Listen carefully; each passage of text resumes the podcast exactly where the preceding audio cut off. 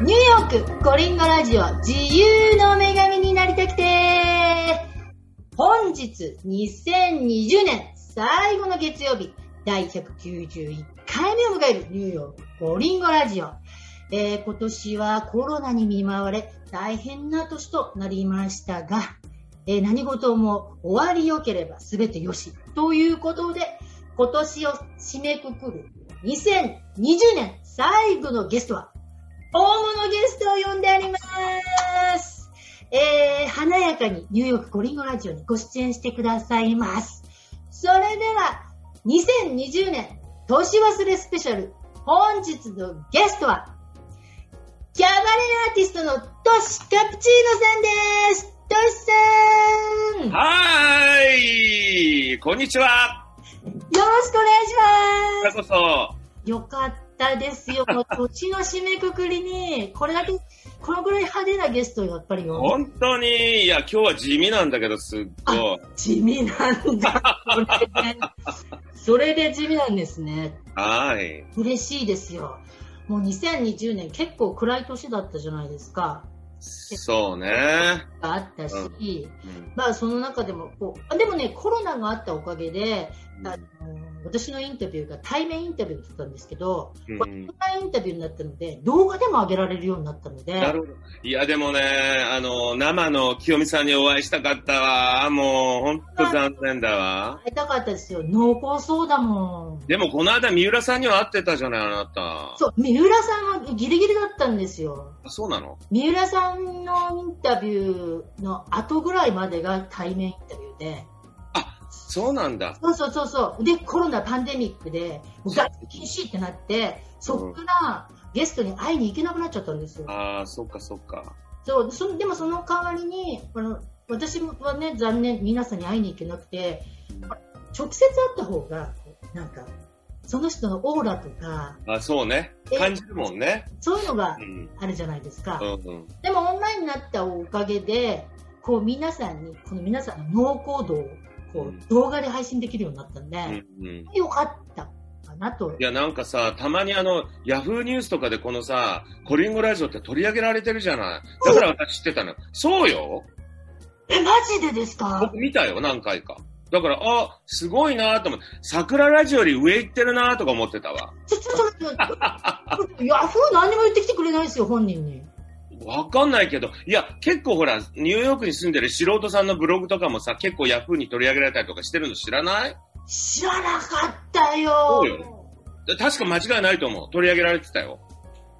え、もうだってほら、ラジオといえば桜ラジオに流れていっちゃうから。そうなの？ね、ちょっと私の方が先に始まったんですけどね。そうなんだ。頑張れ、頑張れ。頑張ります。で、え、うん、でもほら、トシさんも桜ラジオやってたよ。やってましたよね。レギュラーやってた。やってましたよね。まあでもほら、もう一匹狼で頑張っていきます。そうなのよ。頑張れ、頑張れ。応援、応援する。それでですね、まず、ね、トシさんのことをね、知らない人もいるかと思います。うんうん、ちょっとね、トシさんどんな人なのか、まず聞いていきたいなと。私はですね、うん、自分の性欲のまま生きている超ド変態です。性欲のまま生きてるん性欲のまま生きてて。もうとにかく自分がやりたいことはなんかほとんどやってきたなみたいな感じ。わーえ、やりたいことってやっぱり歌を歌うとか？いや、あの、男の方です。違うんだ。あれ？あ、あ、あ、あ、そっちか。そっち、そっちの方が昔は比重が大きかったんだけどね。でもだんだん年越えてくるとさ、やっぱり仕事の方がやっぱり楽しくなってくるじゃない？だってほら、うん、昔みたいにもう、あのほら、誰も振り向いてくれなくなるし。昔みたいに。いや、みんなそんなことない。まだ振り向くよ。いやいや、っていうかね、もう自分自身がギラギラしてないのよ、昔みたいに。え？もう昔はもう街に出たら、あの男がいい、この男がいいみたいなことばっかりやっててね、キョロキョロしてたけど、最近はそのギラギラオーラを自分自身が出してないから、相手からも見られないわけよ。なるほど。そうよ、自分が出してないとダメだからね、あれは。こう自分から出していかないと。あの、きのみさんちゃんと街歩くとき、あんた出してる？その、もうムラムラギラギラオーラを。しゃばい、出してない。結構地味に歩いてささっと。あ、それはダメよ。だから私ももう出してないのよ、今、もう街歩くとき。日本帰ったらちょっと出すけどね。そうなんだ。日本に帰ったら出すんだ。そうそう、もう外人飽きちゃったからも ま待ってください。でもなんでギラギラがなくなってきたの？どうしてなくなってきたんですか？のあもうあえてギラギラ抑え抑え始めたう。いやーねなんかこういう話すると長くなっちゃうんだけどさ、やっぱりさ、うんあの、ゲイの世界ってさ、うんやっぱり綺麗な体でなんぼとかさ、若くてなんぼみたいな世界ある、あるのよ。あうんうんうんうん。で、やっぱり、ねあの、僕もほら、昔とかもうとにかくその体を作ってさ、うんうんね、あの、ピチッとした T シャツを着てさ、うんうんもう胸を強調してさ、太い腕を出してみたいなさ、もうそういう時期が結構あったんだけども、最近はさ、もうジムは行ってないわ、もう体重は超えるわ、もう、もうあれよ、もう初老の域だから。初老の域。なんだ。え、えでも、トシさん、ニューヨークに何年今？もうね、26年目なのよ。おー、わすごいでしょ？なんか気づいたらさうん、一緒に仕事する人全員年下になっちゃって、もう自分でもびっくりよ。ーえ、でも、あれですよね、日本に行った時、うん。そんなギラギラとしたんですけど、日本もコンサバティブじゃないですか。ギラギラ、だからニューヨークに来たっていうのも実はあるんだけどね。そうよね。だからそう、いつもね、この番組では、ニューヨークに来たきっかけとかをね、伺うんですけど、聞いて聞いて。うん、あの、ほら、大抵、今、躊躇しちゃったんですよ、なんか。聞いて聞いて言われちゃったから。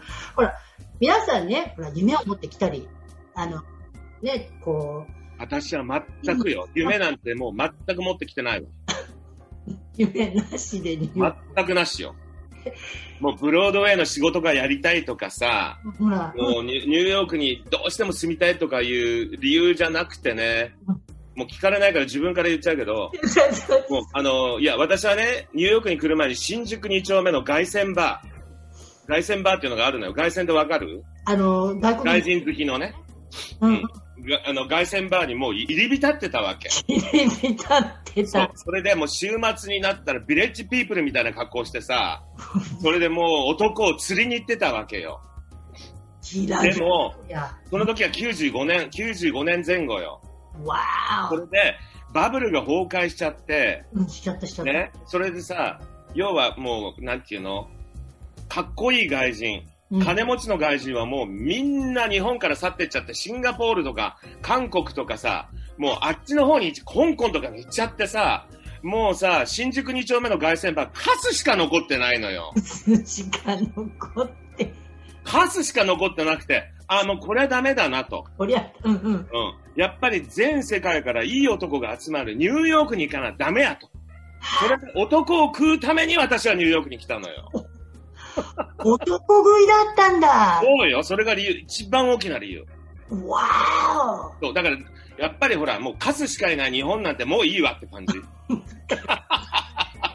お 男食いに行った。男食いにニューヨークに来たの別にブロードウェイの仕事がしたいとか、評論家になりたいとか、そんな夢なんて全くなし。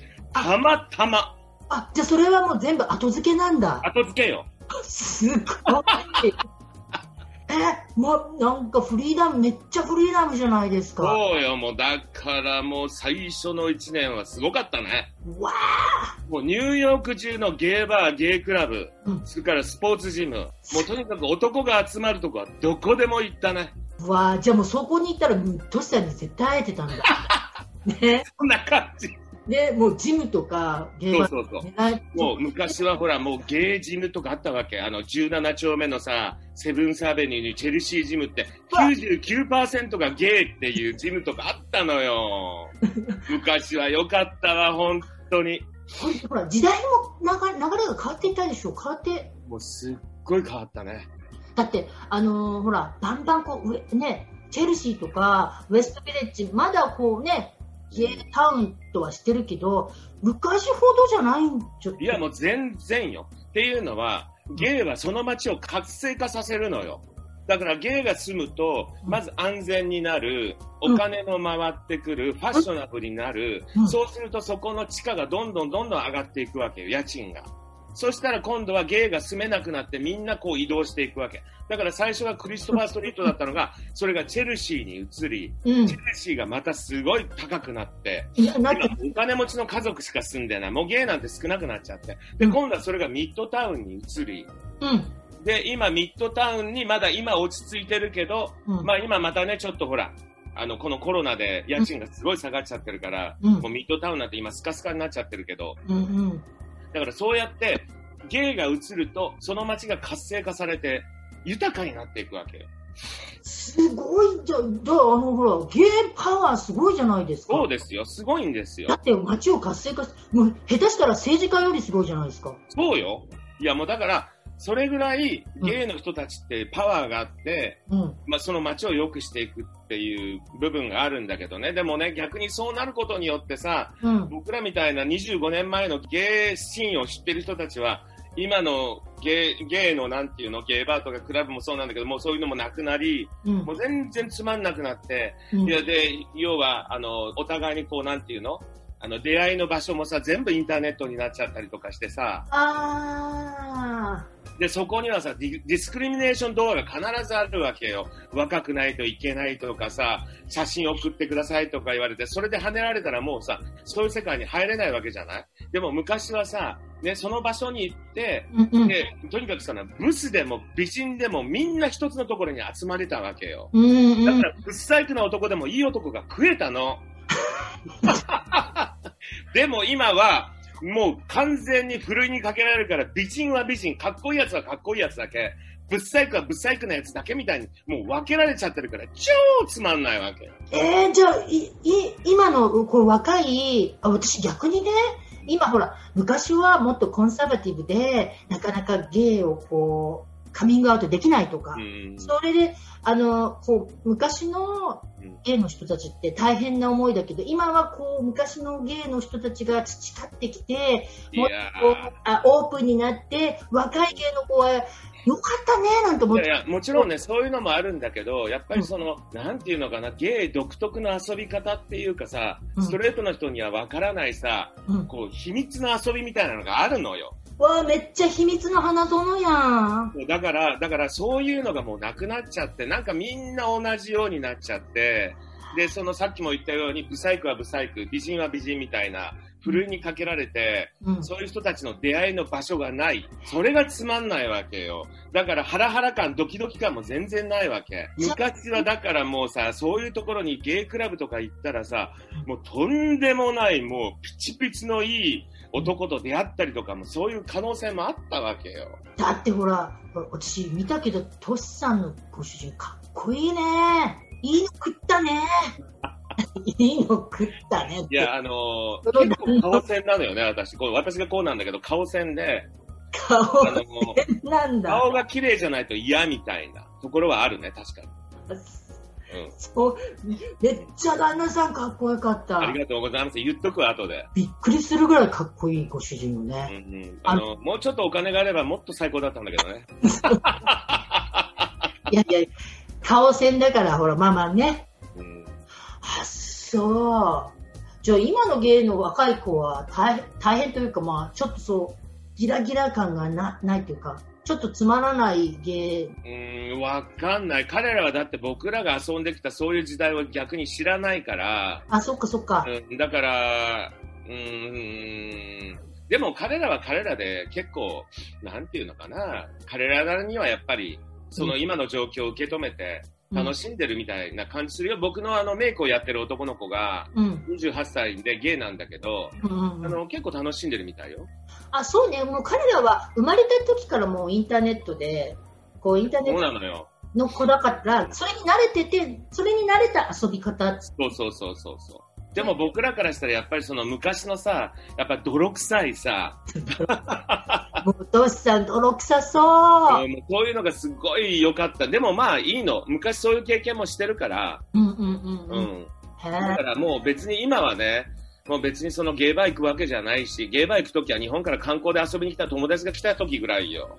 そうなんだ。だって別に男探すあれないもん、もう結婚してるし、結婚してるから何なんだけど、まあ、まあもうなんか、あの、行かないもん、全然そういうところに。へ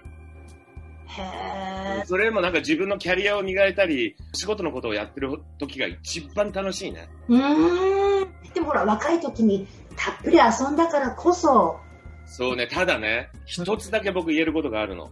っていうのはね、うん僕が20代、もうなったばっかりぐらいの時に、うんエイズっていうものがこの世の中に、今のコロナじゃないんだけど出てきたわけよ。はい。エイズというのはやっぱり限られた人の中で伝染していったけど、はいはい。コロナはね、やっぱり不特定多数なわけじゃない？ではいはい。やっぱりエイズっていうものがうん。現れたのを知ったのは、日本にフライデーっていう雑誌があったじゃない？あ、あったあったあの、今もあるか。ゴシップの、あの、そうそう。あのフライデーにそのエイズっていうものが、こう、フォーカスガッと取り上げられて、うん。ものすごいカポ、カポジ肉腫とかいうさ、うんなんかこう肉腫の写真とかを見せられてさ、嫌だ、これはゲイの病気なんだ、こんなになるんだと思って、うん。やっぱりね、うんあの、なんていうの、20代とか一番エッチしたい時じゃない。うん、この。エッチしたい時に、常にこのエイズっていうものが頭にあったから、うん。僕はなんか自分が本当にこう100%自分をリリースして、エッチとかした、したことがあんまり実を言うとないのよ。だから常に病気のことが頭にあったから、なんかね、誰とでもなんか寝そうなね、軽い男に見られるかもしれないけど、そうでもないわけ。結構、そうなんだ。あ、プロテクションしてたんだ。めっちゃする。だから、まあそれ、まあまあだからっていうのもあるし、うん。おかげさまでね、僕はあの感染もしないで、うんうんコロナも感染しないでね、うんうん結構あの、そういうビールス系には結構強いみたい、私。なんかもう、と免疫力高いもん、俺。電力高そう。めっちゃ高いもん。トッさん自体がもうめ、もうね、なんかウイルス。病気、だって僕、歩く、あの、パワースポットって言われてるから。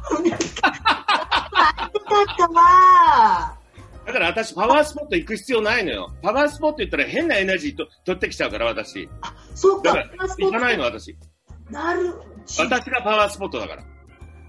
わーお。すごいよ。私がパワースポットですっていう人は、初めてお会いした。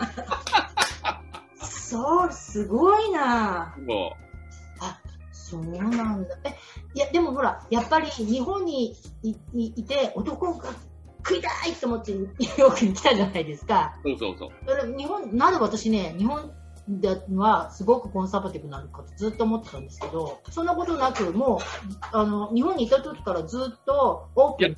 一応僕も、あの、クローゼットって言って、自分が、僕のセクシャリティは僕はもう隠してたの。だってもう、隠してさ、嘘言ってさ、女が好きなふりしたりとかさ、うんもうそういうのが嫌で嫌でしょうがなかったわけ。それで週末とか友達と2丁目で発散してたって感じよ。だから普通はもう本当になんか女好きの平野くんだったのよ。本名なんだけど。なえ、でもじゃあそれは演じてたんだ。演じてたよ。それにうちの母親からあんたいつなったら結婚するねってもう本当にもうやいのやいの言われてさ、会社に行けばさ、上司とかさ、あのね、同僚とかからさ、もう彼女はいるのかとか、もうそんなのもううんざりでさ、わで、それも嫌だったの。だから、やっぱり正直に生きるって、自分に正直に生きるっていうのは、やっぱり生きていく上では一番大切なことだと思うわけ。それを、やっぱり自分の中で封印しちゃったら、うん自分も不幸せになるし、周りの人も不幸せにしちゃうじゃない。そうね。うんそうだから僕は自分に正直に生きるために男が食いたい。じゃあニューヨークに行こうって、もうそう、そうもう自分の欲望のままに来てるのよ、今まで。でも一番シンプルな形ですよね。うん。でもね、本当にそれが一番いいのよ。でもほら、日本っていう国はなかなかシンプルになりきれない国じゃないですか。うんなれないね。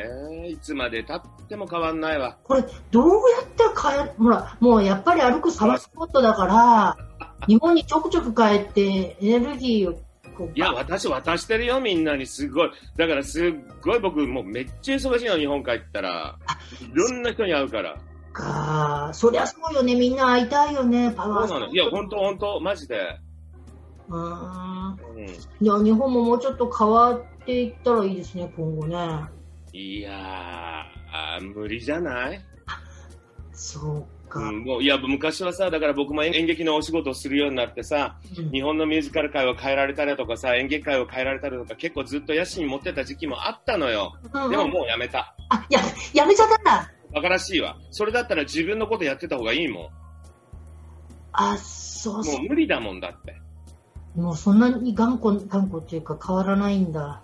うーん難しいよね。だからまあその話をしたらまたすごい長くなっちゃうけどあのなんていうの？やっぱりこう日本人って変えられないんだよねなんかこう。と僕は思うんだけど。え、性格を変えられないってことですか？性格っていうかもう今までずっとその、まあ、例えばなんていうの？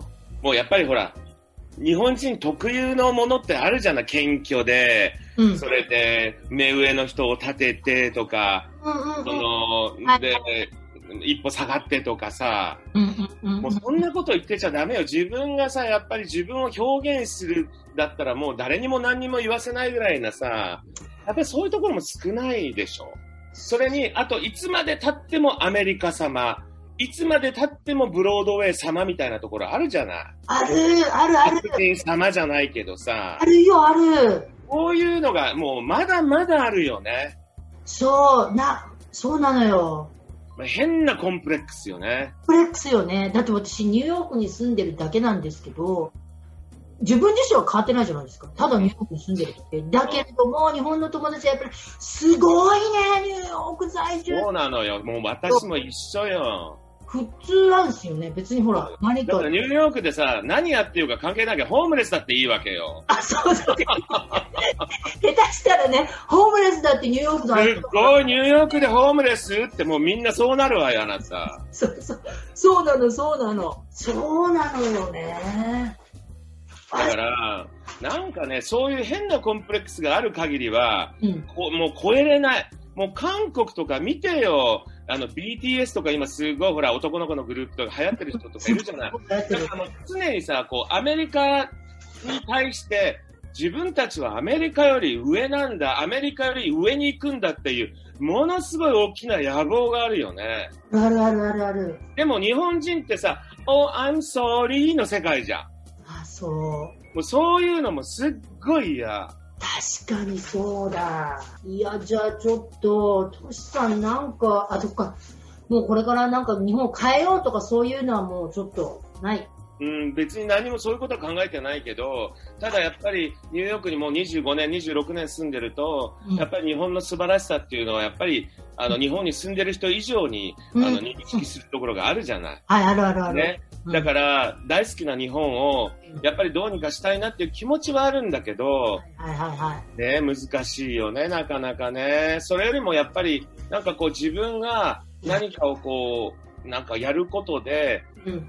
それを日本の方たちに見てもらって、なんかこう、逆に気づいてもらえるような状況にできればいいのかなって思う。うんうんうん。そうね、何か変えようっていうよりも自分が発信したことで誰かが変わってくれたそらう、そうそう、そう思う。ねえ、そう、私もそんなのがちょっとあって、うん。結構みんな、あの、海外移住したいのに、できないからって、ああの、諦めちゃう方とかがいらっしゃってたんで、いやーいや、もうそれはもう本当ダメよ、諦めちゃう。そんな、だからね、そう、こういう、ほら、ニューヨークに住んで、実際にうん。移住してきた方の話を聞いて、この話を聞いて、なんかほら、やっぱり、あ、できるかもしれないと思ってもらえたら、できるのよ。ポケモンだなと思って、できるできる。だって形ができたんだもん。いや、どうしさんはできそうよ、なんか。そんなこと、私ね、結構生真面目で、おとなしくてさ、奥ゆかしくて。で、そうよ、もう。でもね、ニューヨークに来て変わったね。そう。すっごい変わったよ、やっぱり。ニューヨークに来て、何が変えたんですか？ニューヨークの、やっぱり、この空気感かな。ああ、わかるわかる。それがねなんか僕を変えちゃった。でもそんな、ニューヨークに住んでる女性なんてもう怖い人ばっかりじゃん。怖いよみんな怖い。だだああやってみんな変わるのよ、やっぱり。そうそうそう。う結構みんな性格、知らんず、強くなる。ね。めっちゃ強くなる。ほら、強くなると生きれないのもあるから。強くないと生きていけないわよ。そう、弱かったらもう絶対へこんですぐ来てそうそうそうそう。うん、わ私も18年ですけど、そうそう、もうきっと弱かったら帰っちゃってたろうな。いや、帰っちゃって、帰ってたし、あとやっぱり、あの、すごく周りの多く多くの人に助けていただいたっていうのはある。だから、こうやって今こうやって生きてるっていうのは思う。だからすごいそういう人たちに感謝の気持ちはものすごい持ってるよね。うーん。あ、そうそう。トシさんに聞かなきゃいけなかったのは、うんトシさん、これ今、年末スペシャル、年忘れスペシャルなんで、トシさんの話を聞いて、もう今年もバーンと忘れちゃおうかなっていう感じなんですけど、新春に、うんあの、年明け早々、またショーをやりますね。そうなんですよ。1月の2日なんですけども、入浴時間朝の7時と、ありゃいや、だってほら、日本と時差が14時間あるから、ね、冬だからね。そう朝の7時にやって、日本の夜9時じゃない？あーうんうん。で、やっぱり本当は1本しか普通はやらないんだけど、お正月だしっていうことで、やっぱりこう、いい時間帯に皆様に見てほしいっていう気持ちがあったので、うん今回はだから、えっと、ニューヨークで朝の7時とうん夜の9時と2回やるんですよ。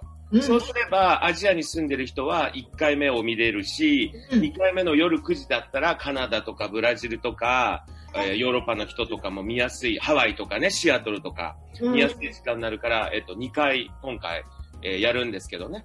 うんこのショー、ちょっとスペシャルっぽいじゃないですか。いろんなニューヨークのロケーションかから、そう。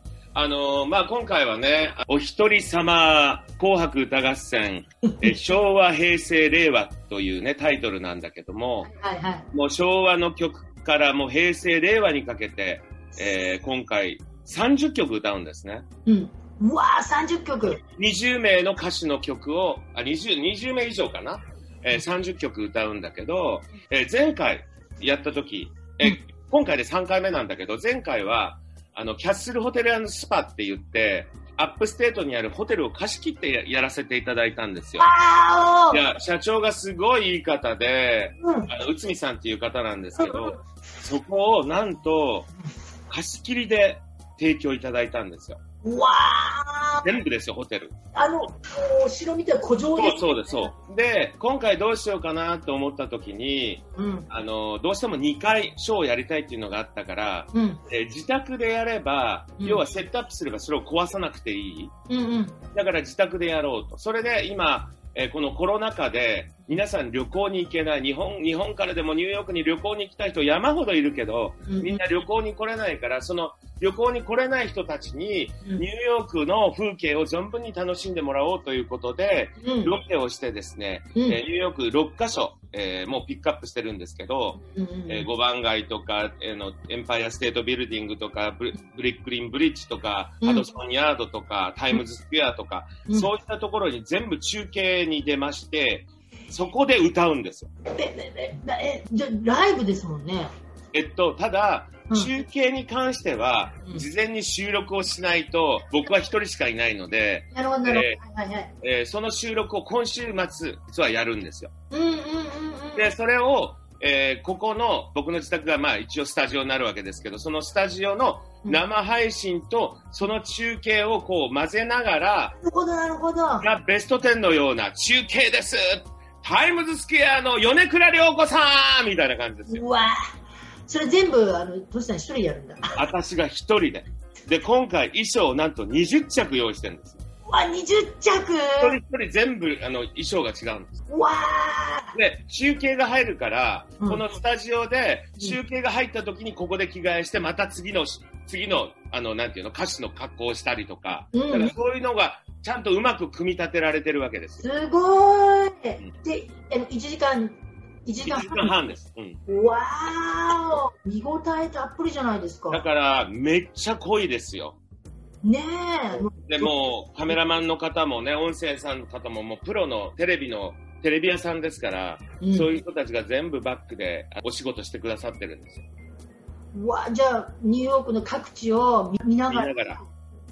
わこれはお正月新春にはもってこいな。そうなんですよ。それでね、あの、時間帯もちゃんとね、いい時間帯に。だから要は日本時間で夜9時。はいはい。で、ニューヨークはまた夜9時に見れるし、うんもうとにかくお客様ファーストで、もうとにかくお客様のことを考えてずすべて設定してます。うーん。うわあ、これぜひぜひ、じゃあ、あの、ブログの方とか、あの、YouTube の詳細欄にぜひ、は、もうね、チケットあ。の、じいちゃんからばあちゃん、じいちゃんばあちゃんも子供もみんな楽しめる一応選曲にしてて、うんうん。もう橋幸夫からもう坂本九から西郷輝彦。清美さん知ってるかな、うんギリギリ、ギリギリしてる。だからそういう人たちの歌も歌うし、桃江ちゃんとか沢田研二とか郷ひろみ、米倉涼子、レディー・ガガ。うわ、そっちまでだからヒゲダン、ヒゲダンディズムね。それからミーシャ。あと、ミュージカルシカゴから米倉涼子。お。わ行っちゃうよ、踊っちゃうよ、歌っちゃうよ。やばいそ歌って踊ってだ。う。めっちゃ濃いの。こそうだ、これ。でね、あの、韓流ドラマでさ、今年流行ったので、イテウォンクラスってわかる？ななんかね、私ね、見てないんですけど。あ、ネットフリックスでね、すごい流行って、うん今年のか韓流だと、愛の不時着とイテウォンクラスなんだけど、うんうん僕はイテウォンクラスがもう大好きで、うんうんその挿入歌、うん。あの、僕は大好きな曲なんだけど、その曲を韓国語で歌います。うっそー本当よ、もうどんだけ大変だったか、もう、キャーっていうぐらい大変。韓国語じゃそのために韓国語を習ったってこと？あの、いや、ただ、僕はもちろんハングルなんて読めないので、あの、友達で韓国語ができる人がいて、うんその人に全部、あの、カタカナを全部振っていただいて、もちろんは発音も気をつけてたんだけど、うんそれで全部暗記したの。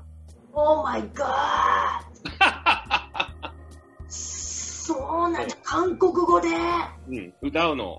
もうね、本当に大変で、これ初めてじゃないんだけど、うんうん。もう本当にね、あの、要は普通ほら、英語とか日本語だったら、うんだいたい言ってることわかるじゃない。うんうん。まあ英語もわかるじゃない。うんうんうん。でも韓国語だと、もう全く想像できないから、うんうん。要は覚え込むのがものすごく大変で、わだから普通の歌を覚えるのの10倍ぐらい時間がかかる。ーわ、10倍。もうね、寝ても覚めても呪文のように唱えてるよ。もう、自分なんだ。韓国語がこう、もう。そう。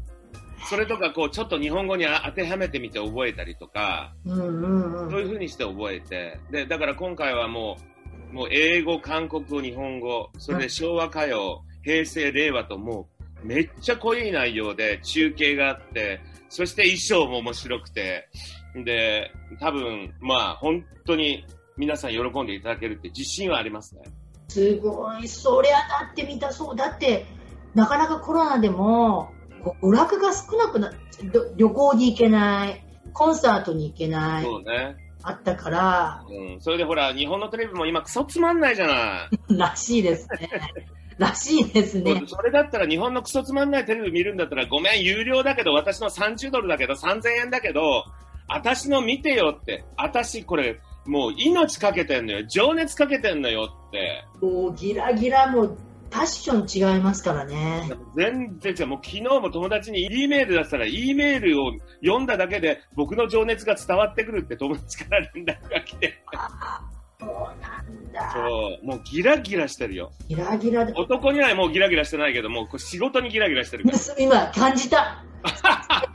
ギラギラ、ほら、最近ちょっとギラギラしてなくて仕事の方が楽しくて分かった。うん。だってもう人を喜ばすことにもう命をかけてるから。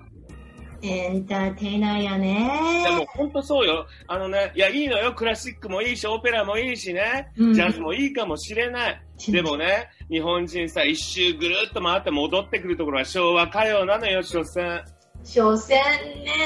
そうよ。そこだか。からね、そこでみんなに楽しんでもらいたいわけ。いやーもう、嬉しいね、これ。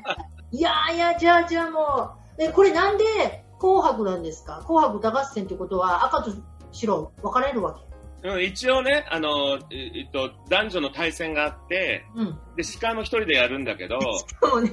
うん、いや、あの、昔ね、うん昔、昔っていうかそのコロナの前に、うん。あの、昭和歌謡で、うん。夜のちょっとスタジオっていうので結構日本全国とか回ってたのよ、私。うん、なんか、うんうんうんうん。はいはい夜。のちょっとスタジオって結構評判だったのよ。うん。だから今度は夜のヒットスタジオじゃなくて夜のちょっとだけど、それから今度は紅白で、まあ、ゆくゆくはザ・ベスト10っていうのもやりたいのよ。もちろん一人でですよね。もうもちろん一人、もう人なんていらないわ、もう一人よ。もちろん一人でね。わあ、じゃあじゃあぜひ、あの、えーこれが1月2日そうなんです。ね。ええもまだお正月、日本はお正月休みですし、そうなので、ご家族でね、みんなで見てくれたら嬉しいなと思って。ねえ、うん。これ見逃しても、あの、チケットのリンクをあの購入すれば、いつでも見られる感じ。そうですね、あの、見逃し配信っていうのをするので、見逃せあの、申し込み、もお申し込みいただければ、あの、そのリンクをお送りできるので、じゃあ、あの、見れないっていう方ももうぜひチケット購入してください。なるほど、ぜひぜひ皆様。いやー、じゃあ、濃厚なトシさんにすごい聞きたいことがもうバリバリいっぱいあるんですけど、もうええ自分から全部言っててくださったからね、もうすごい。そう、では、あのー早速行きたいと思うんですけど、早速って今からかって感じですけれども。はい、本日はここまで。次回、トシさんの後編インタビューは、大晦日に大配信いたします。えー後編インタビューでは、同性結婚やコロナ禍でのパートナーとのリレーションシップ、えー夫婦のあり方や日本のエンターテインメントの良いところ、悪いところ、バッサリと切っていただきました。えーそして、えー都市カプチーノの野望から貴重なメッセージまでいただきましたので、聞きどころ盛りだくさんな内容となっております。それでは、大晦日の後編インタビューを聞いて、年明けはお一人様。お一人様コンサート違いますね。お一人様紅白歌合戦で年末年始は決まりでございます。では皆様、See you on New Year's Eve! バイバーイ